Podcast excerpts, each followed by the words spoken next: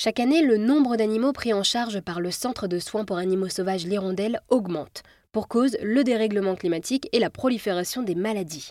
Ce centre doit aujourd'hui donc s'agrandir pour assurer la qualité des soins et la formation du personnel.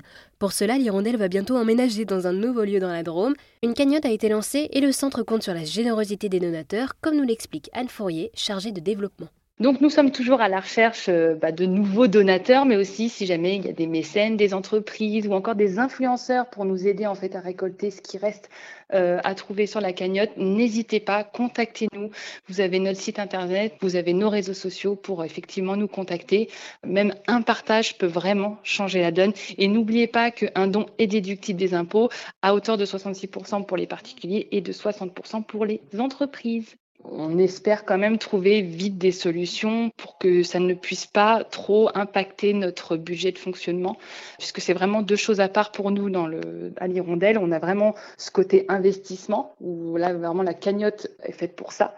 Mais on a aussi ce côté fonctionnement de l'association, où on a des locaux, de la nourriture à acheter, des médicaments, des salaires aussi à payer, etc. Donc ça, faut pas que ça impacte de trop. Le centre de l'Hirondelle a déjà pu profiter d'une belle vague de générosité, mais le projet est loin d'être terminé. On a quand même pas mal euh, voilà, bougé sur les réseaux sociaux, ça s'est pas mal mobilisé. Déjà, voilà, si pour ceux qui nous écoutent et qui ont déjà aidé l'Hirondelle, mais un grand merci parce que voyez, il y a eu un très très bel élan de solidarité de la part de, de beaucoup de donateurs, mais en plus qui venaient vraiment de partout en France, et même pas uniquement au niveau de notre zone à nous. Euh, et ça, c'est beau. Et c'est vrai que du coup, ben, de toute façon, ces 140 hectares serviront pour nos pensionnaires, voilà, mais aussi potentiellement pour d'autres animaux qui seront en toute, en toute sécurité sur, sur ce terrain-là. Donc ça, c'est super. Eh bien, merci beaucoup Anne. Il est possible de soutenir ce centre de soins pour animaux sauvages grâce à des dons déductibles des impôts.